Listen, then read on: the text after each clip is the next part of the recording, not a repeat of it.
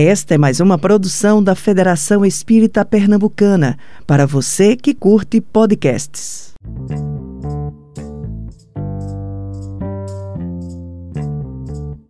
Muito boa noite. É, essa daqui é mais uma das nossas lives do Instagram do Sou Jovem Espírita Pernambuco. Uma vez por mês nós nos reunimos aqui para bater um papo sobre algum tema. É, esse mês o, o tema que nós escolhemos foi Kardec, educador por excelência. Vai ser uma conversa bem descontraída para a gente conversar e aprender um pouquinho né, sobre esse assunto tão rico e tão complexo é, que com certeza daria uma noite inteira aqui. Boa noite, boa noite. É, hoje nós vamos estar contando com uma pessoa que acredito que vocês já conhecem, que também conduz aqui as nossas lives, que é o Daniel. Mas hoje ele vai estar compartilhando com a gente um pouquinho do seu conhecimento sobre esse tema, que é o Kardec Educador por Excelência. Boa noite, tudo bom, Daniel? Boa noite, Alice, tudo bem? Tudo bom, é um prazer te ter aqui com a gente nesse papel de compartilhar um pouquinho aí do seu conhecimento. Daniel, ele é da Federação Espírita de Pernambuco também e hoje vai estar com a gente falando sobre esse assunto tão importante e fundamental, ainda mais nessa época, né, nesse mês que a gente celebra aí muitas muitas coisas relacionadas a Kardec, né? E aí, Daniel, esse tema é bem completo, né? Daria muitas horas aí de conversa, mas eu acho que a gente pode começar entendendo quem foi Kardec. Conta um pouquinho pra gente aí. É uma pergunta pequena, mas que tem tanto conteúdo, né? Não sei se quanto você vai conseguir resumir aí. Não, bem? Boa noite, Alice. Boa noite, pessoal que está acompanhando a gente na live do São João Espírita. É, agradecer o convite né, estar aqui poder estar hoje com vocês, né, conversando uh, sobre esse indivíduo fantástico para mim, né, que é Allan Kardec. E realmente, como a Alice disse, né, se deixar, a gente passa horas aqui falando sobre é, Kardec, né? E aí, gente, só avisa, essa live vai durar 24 horas, tá certo? Aí, tá falando sobre Kardec esse tempo todo. É na... Daria mais do que isso. Daria, a gente passa literalmente uma vida é, falando sobre esse indivíduo fantástico. Mas pegando, então, Alice, é, a, a, linha da pergunta que você fez, né, quem foi Kardec, queria tomar licença o pessoal, né, para chamá-lo, né, todo mundo conhece hoje como Allan Kardec, mas nesse começo dessa história que eu queria contar para vocês, eu vou tomá-lo como pelo nome né, que foi dado a ele quando ele nasceu, 3 de outubro de 1804, que é Leon Hippolyte Denizar Rivaio. Né? Mais para frente a gente vai entender por que, é que esse nome Kardec surge né, e por que, é que ele ficou tão conhecido uh, com este nome. Mas, voltando, começando pelo começo, né, o, professor, o professor Rivaio nasceu numa família francesa, ele nasceu em Lyon, uh, em 3 de outubro de 1804, sob o nome de Leon Hippolyte Denisard Rivaio, em uma família que já era bastante conhecida também, era bastante respeitada na região de Lyon. É uma família de pessoas que seguiram a magistratura, que seguiram a advocacia, né, juristas, mas desde pequeno, né, então vou chamá-la aqui como o garoto rivaio, né, é, uhum. apresentava características que destoavam um pouco da família no contexto de vocação é, profissional, como alguns podem dizer. Né. É, é, importante também destacar, né, para os nossos amigos que estão aqui com a gente, que Kardec ele nasceu em Lyon, mas ele, na verdade, viveu boa parte da sua infância em uma cidadezinha, em um vilarejo próximo a Lyon. Não necessariamente uhum. é, na cidade. Ele, ele ia estudar, basicamente, mas na sua infância mesmo foi na região próxima ali de Lyon. E aí, por volta, mais ou menos, quando ele está com 10 anos de idade, é que ele vai, então, a, a pedido de seus pais, né? seus pais mandam ele para um colégio interno bastante famoso, que era, na época, no Instituto de Verdun, na França, que era o instituto que foi criado, na verdade, pelo professor Pestalozzi. Uhum. É, e esse instituto foi, digamos assim, fundamental, exerceu grande importância é, na formação de Kardec, né, já que a gente está aqui falando ele enquanto educador, teve papel fundamental uh, na sua atuação como educador e na forma como ele é, educava as pessoas que estavam ali ao seu redor. Uhum. E isso foi basicamente fantástico, assim, né? a forma como a gente observa essas coisas. Mas, a princípio, né, para dar essa ideia geral, é, Rivaio, né, o professor Rivaio, ele tem esse seu nascimento em Lyon, é, passa boa parte a, da sua vida como jovem, né, ali até os 18 anos, mais ou menos, numa região próxima a Lyon, em seguida em Verdun, no Instituto de Verdun, na Suíça. E só após, quando ele completa aí seus 18 anos, é que ele vai para Paris, onde ele passa então, o resto de sua vida trabalhando, né, onde ele fica alocado e fica trabalhando até o momento do seu desencarne. É, é interessante a gente observar que realmente essa pergunta, quem foi Kardec, Dá margem para muita coisa. Dá margem para bastante coisa. E aí eu vou tomar liberdade aqui, até para a gente ficar, obviamente a gente não tem muito tempo, mas uhum. temos a gente tomar é, uma linha mais esclarecedora, digamos assim, para quem está acompanhando a gente. É, Perfeito. Eu vou dividir, eu vou dividir essa, essa pergunta uh, em outras três, né? Primeiro eu vou falar oh. um pouco mais sobre a atuação de Kardec né, enquanto jovem estudante. Né? Como eu tinha falado antes, é, uhum. esse período que ele passou em Verdun foi fundamental na sua formação é, como educador, porque o Instituto de Verdun era um instituto bastante diferenciado na Europa naquela época, né, por volta do século XIX. Uhum. E uh, diversas figuras públicas, como uh, a própria Imperatriz Leopoldina havia falado bem do Instituto, já era conhecido, Goethe também já tinha falado desse Instituto, diversas personalidades é, já tinham falado bem daquele Instituto. Pestalozzi, que era o professor responsável pelo Instituto, era um homem bastante à frente do seu tempo. Uhum. A, a, metodologia pedagógica que ele empregava na educação dos alunos do Instituto era bastante diferenciada. E tanto é que o Instituto recebia crianças e jovens do mundo todo. Né? Uhum. Os pais mandavam seus filhos para estudar lá justamente porque o Instituto se destacava uh, nesse aspecto. E ah, essa proposta pedagógica de, de Pestalozzi é, utilizou muito os recursos né, que Rousseau já havia é, descrito, né, já havia falado a respeito do papel da educação. Uhum. Como características fundamentais do Instituto, só para a gente destacar, eu queria trazer três. Né? A primeira delas era que a educação era pautada no amor. Né? Então, assim, havia esse amor pelo estudante, pela educação, pelo ensino. Então, os professores de lá amavam o que faziam, né? buscavam realmente é, estimular o progresso de todos aqueles que estavam ali, dos alunos, tinham paciência, né? E, então, buscavam estimular que o aluno ah, pesquisasse, se desenvolvesse. Isso foi bastante fundamental. Uma segunda uhum. característica que eu achei bastante interessante, que também uhum. funcionava como exercício de caridade, como exercício de amor, era que os estudantes ah, mais velhos tomavam parte na educação dos mais jovens.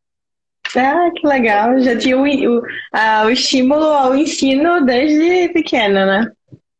Desde pequeno. Então, assim, ah, as crianças, como você bem falou, eram estimuladas naturalmente a ensinar as outras, né?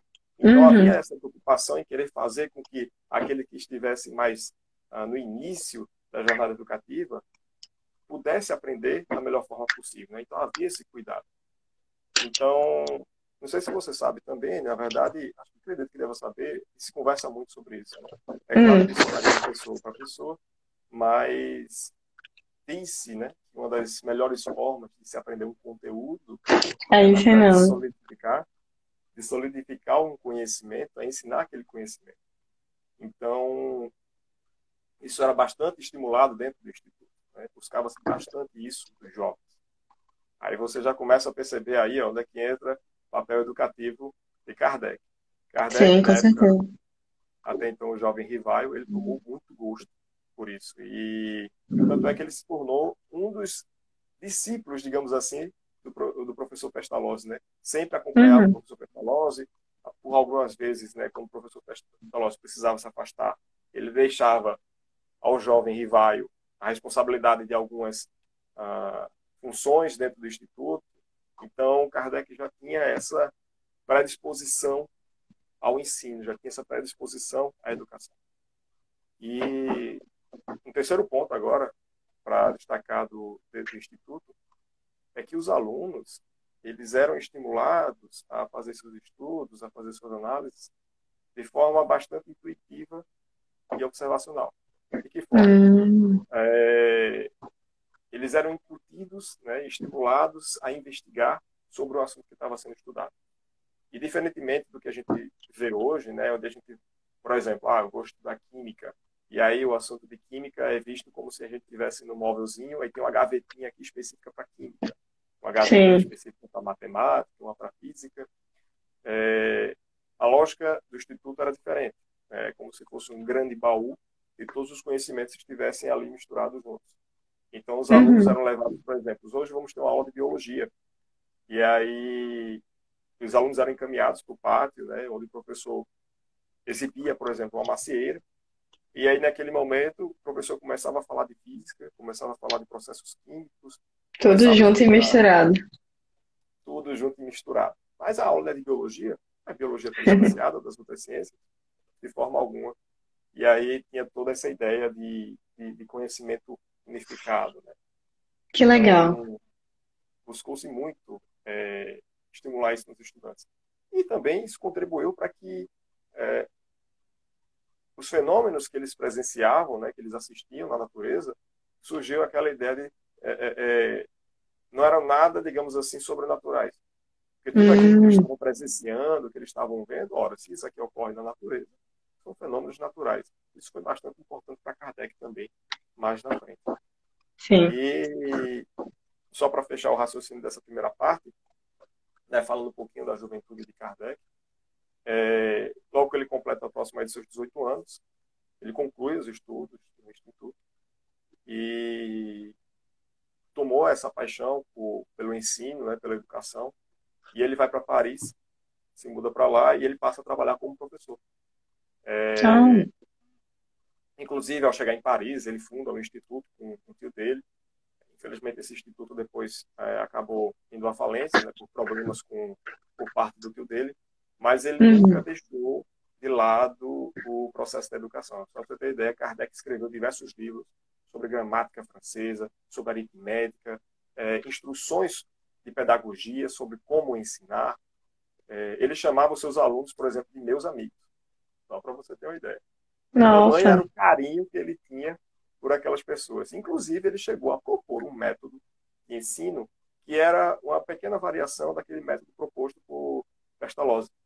Uhum. E justamente esse, esse, esse método que ele trouxe é, buscava como objetivo último o progresso do aluno, né? Digamos assim, a principal é, é, é, é o principal objetivo, na verdade, da Kardec naquele momento era o progresso do aluno.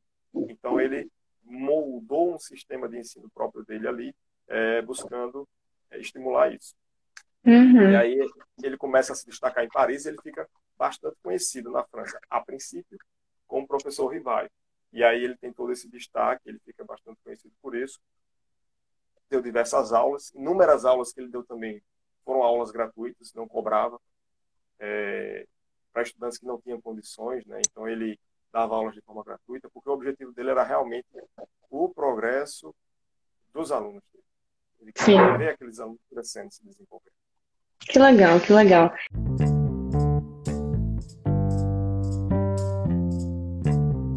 Como que é, a, gente, a gente vê, né, pela história, pela base aí de Kardec, toda a sua é, formação acadêmica e o quanto isso foi presente na, na vida dele, na sua juventude e até na sua escolha profissional, né? E, e como que foi esse processo é, de mudança de Rivaio para professor Rivaio para Kardec. O que, é que aconteceu nesse meio? Por que, que a gente só sabe de Kardec, não sabe do não é tão conhecido quanto o professor Rivaio? O que, é que aconteceu ali em Paris nessa época? Como que foi? Como que foi todo esse processo aí? Quando é que quando é que sai Rivaio? Quando é que entra Kardec? É Isso. É, como é que se dá esse processo? Ali, só para você ter uma ideia da coisa, né? quem está aí acompanhando a gente também, para poder entender um pouco mais disso. Leão Rivaio, né? O professor Rivaio, era um homem extremamente humilde. Era de uma a, a humildade, é, assim, realmente era um homem diferenciado na época. Né? Então, bastante simples, bastante humilde, é, e uma outra característica muito interessante dele é que, devido à educação, ao processo educativo que ele teve, era um homem extremamente pautado no bom senso e na razão.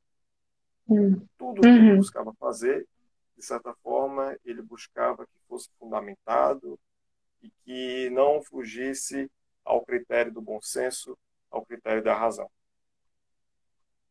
Por volta da metade ali do século XIX, em 1850, começa a surgir em Paris, também surge nos Estados Unidos um pouco antes, mas grande destaque, né, o centro ah, deste fenômeno todo foi em Paris. Surge uhum. em Paris e começa a ser divulgado na jornais da época um fenômeno que chamou a atenção de toda a sociedade parisiense e foi o fenômeno que ficou conhecido como o fenômeno das mesas girantes. Uhum. foi um fenômeno que ocorreu em diversos pontos da Europa, mas o ponto principal desse fenômeno foi Paris. E esse fenômeno se dava, né, as pessoas se reuniam em grandes salões para ver mesas levitarem, rodarem no ar, uh, responder algumas perguntas. Isso chamou a atenção de muita gente. Inclusive, desculpa te interromper, acho que a gente tem até um, um Reels, um videozinho no nosso perfil também explicando um pouco mais sobre isso. Então, convido a todos que estão aqui presentes a dar uma conferida lá, que eu acho que a gente aprofunda um pouco mais sobre isso também. Boa. Inclusive, pessoal, todas as informações aí que vocês tiverem curiosidade a respeito desses fenômenos está marcado tanto no Livro dos Espíritos, né, como no, no Evangelho segundo o Espiritismo. Está lá à disposição de vocês, se vocês quiserem dar uma olhadinha. É, e aí aconteceram esses fenômenos, sendo que, como a gente disse bem antes, né, Kardec era um homem muito pautado na razão. E ele não era muito apegado a frivolidades. Então, aquilo ali, apesar de ter chamado a atenção de muita gente, só chamou a atenção pelo lado maravilhoso, pelo lado fantástico da coisa. E aquilo para ele não, não era muito interessante. Ele participava de sociedades científicas, participava de grupos de estudo. Kardec era muito, na época, professor Rivai, professor Rivai era muito voltado a essa parte científica da coisa, né? Então, assim, é, é, é, e era um homem com extremo bom senso, que fazia uso da razão de uma forma fenomenal. Então, ele não se deixava levar por, por qualquer, ah, digamos assim, notícia fantástica, né? Que saía ah, nas ruas, nos jornais.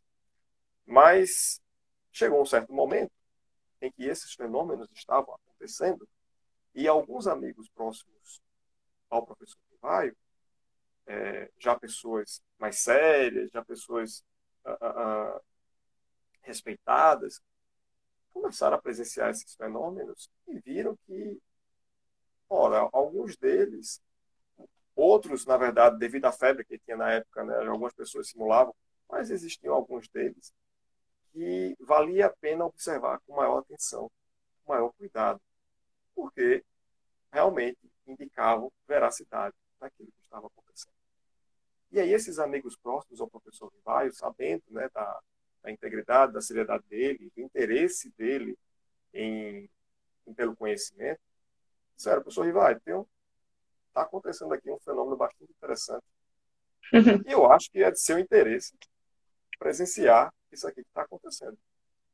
A princípio ele recusa. Ele diz, ó, oh, minha gente, mesa que responde pergunta. Que gira, sozinha faça-me dormir, né? Se chegar isso pra gente hoje em dia também, a gente vai ficar, ah, pelo amor de Deus, né, minha gente? Vamos. Mas é justamente isso, né? Foram pessoas próximas a ele, com bastante seriedade, que eles sabiam que eram pessoas que não perdiam tempo com frivolidades. Professor, Vem observar um aqui. Né, digamos assim, vem observar um, eu acho que vai ser de seu interesse. E aí ele é levado, né, ele está bom, ele cede, acaba cedendo, vai para uma dessas reuniões. Não é em um salão, não era junto com muitas pessoas, mas era uma reunião mais reservada, uma reunião mais é, discreta, digamos assim, com pessoas sérias, ah, com a reputação elevada, assim, digamos, é, é, pessoas honestas. Uhum. E aí ele faz diversos testes antes da reunião iniciar. Vamos conferir então, aqui, que não tem nenhum fiozinho. Aqui, ninguém levantando, vamos checar aqui. Uhum. cidadão bastante é, é, é, compromissado. E ele faz todas essas análises. Quando ele se convence de que, ó, okay, ninguém aqui tem condições de estar manipulando isso, vamos observar. E aí os fenômenos ocorrem diante dele. E o que é interessante observar é que, diferentemente de outras pessoas, ele não observa aquilo com olhos de algo é, é, sobrenatural. Uhum. Uma educação voltada a observar os fenômenos com naturalidade. Então, ele Sim. observa todos aqueles fenômenos que estão acontecendo com seriedade. E ele começa a enxergar o que ninguém antes estava enxergando, que eram as implicações daquilo que ele estava observando.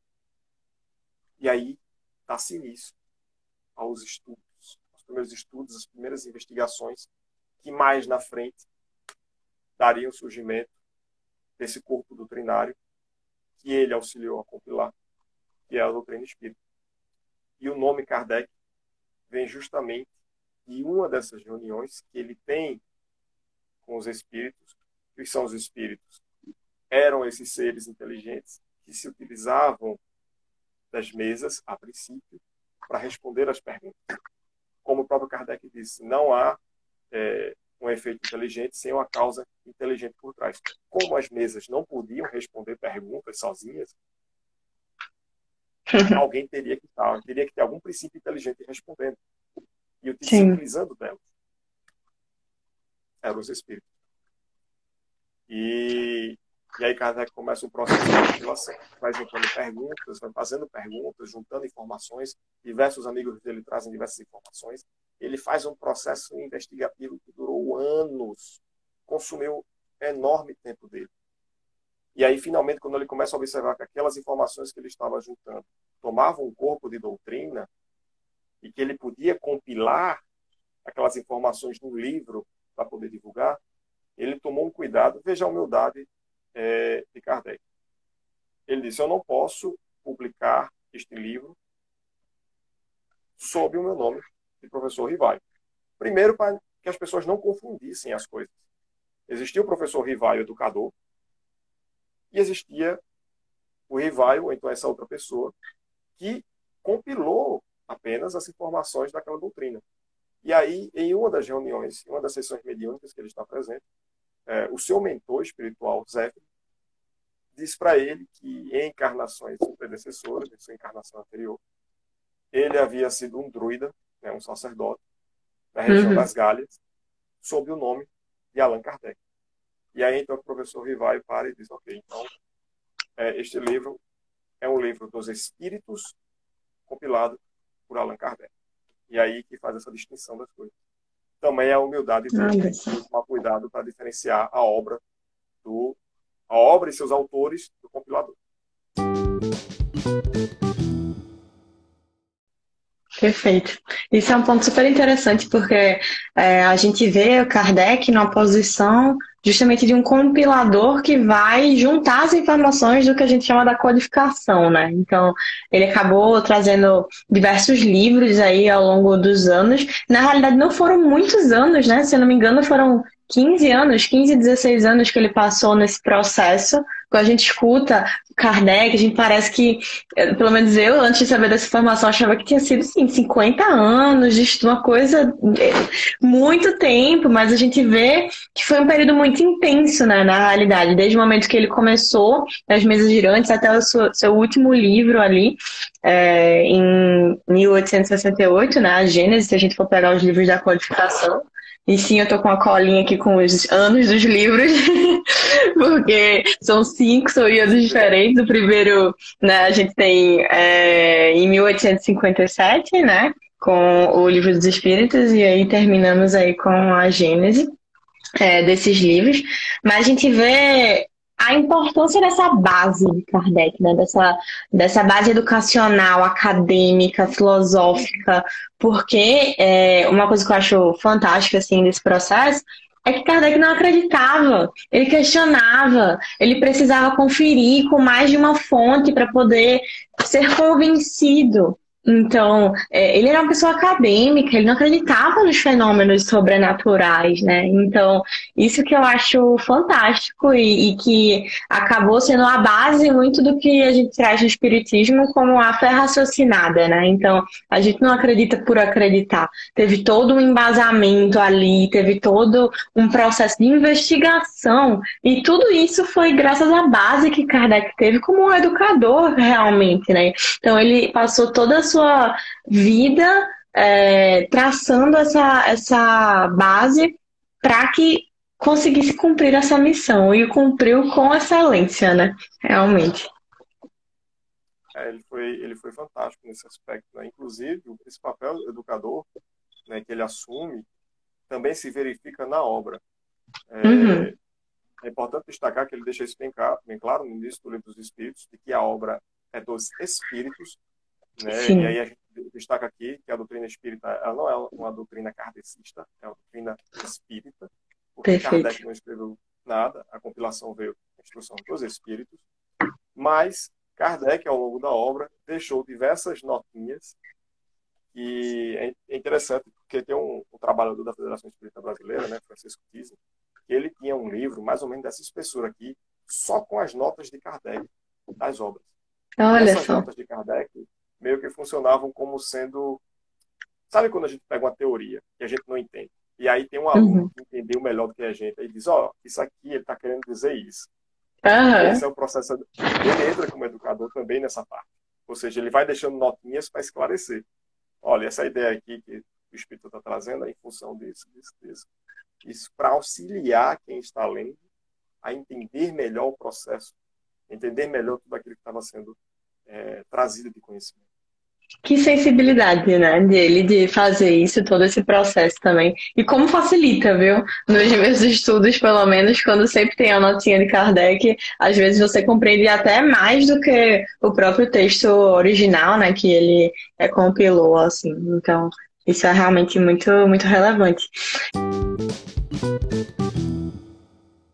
E um outro ponto que eu queria destacar também foi a própria resiliência dele, né, de Kardec, nesse processo da codificação, em todo esse processo educacional, assim, pode-se dizer, porque a gente está falando de uma época, por volta aí de 1850, 1860, em que na França, né, em Paris, estavam tendo muitas ideias diferentes, né, então a gente vinha do iluminismo, Revolução Francesa e tudo mais, mas existia muita resistência também.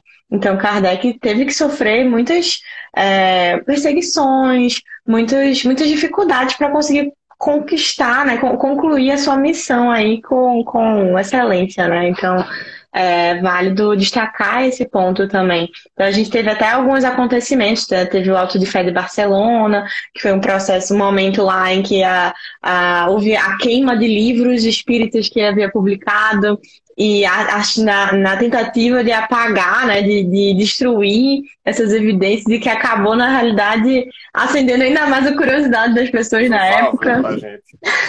Fez um favor pra gente, exatamente. Então, é, inclusive tem um filme, né, de Kardec que recomendo a todos darem uma olhada. É super legal, super didático também.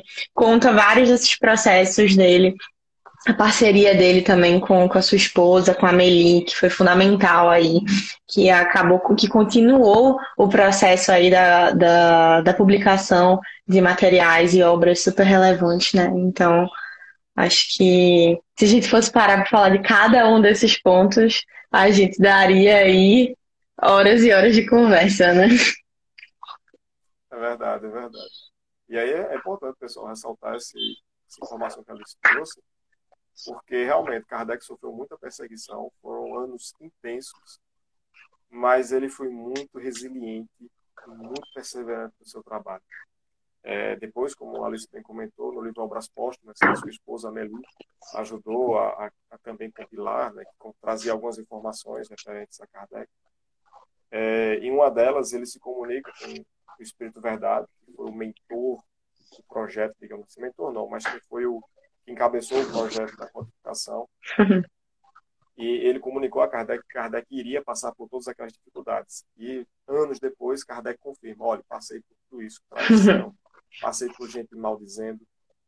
Mas ele disse que as alegrias que ele teve, né, do consolo que a doutrina proporcionou a tantos corações que eh, buscavam auxílio, as alegrias que ele pôde proporcionar, aquilo foi infinitamente superior a qualquer dificuldade que ele tenha passado.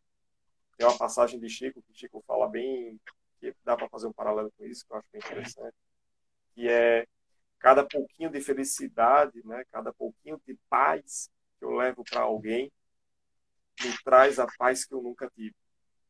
Então, essa oportunidade de, de resgatar corações, de estimular né, pessoas que estão precisando, que estão buscando, isso de longe passa qualquer dificuldade que a pessoa venha passar. E como a Alice bem comentou, foram as cinco as principais obras da codificação, além da revista espírita, em ordem cronológica de lançamento, né? temos o livro dos Espíritos. Vamos ver agora se acerta aqui. O Espiritismo, o Céu Inferno, por fim a Gênese. Né? Aí. Tem que ter.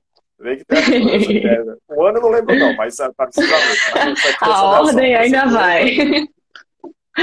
Boa.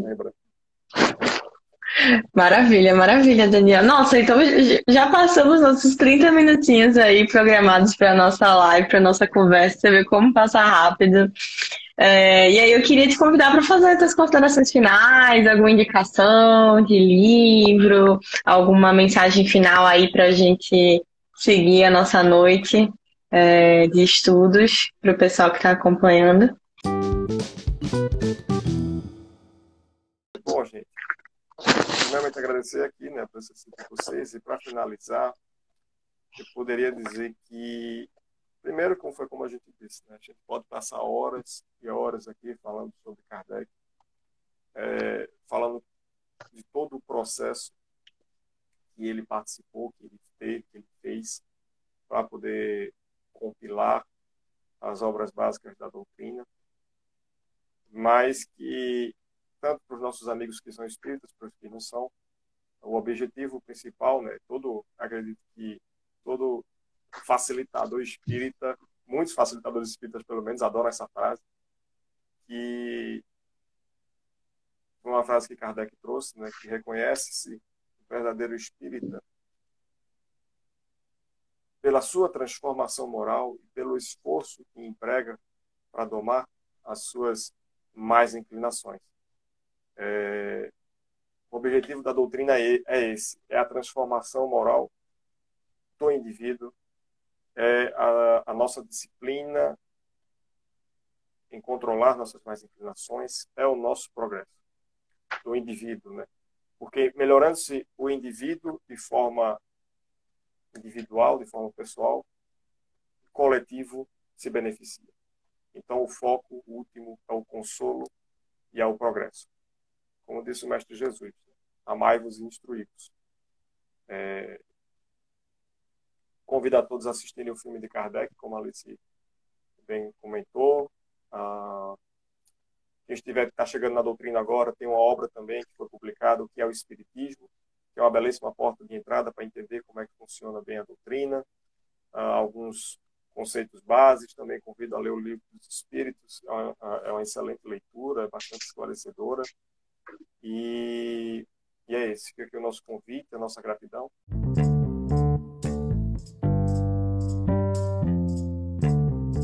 Você ouviu o podcast da Federação Espírita Pernambucana.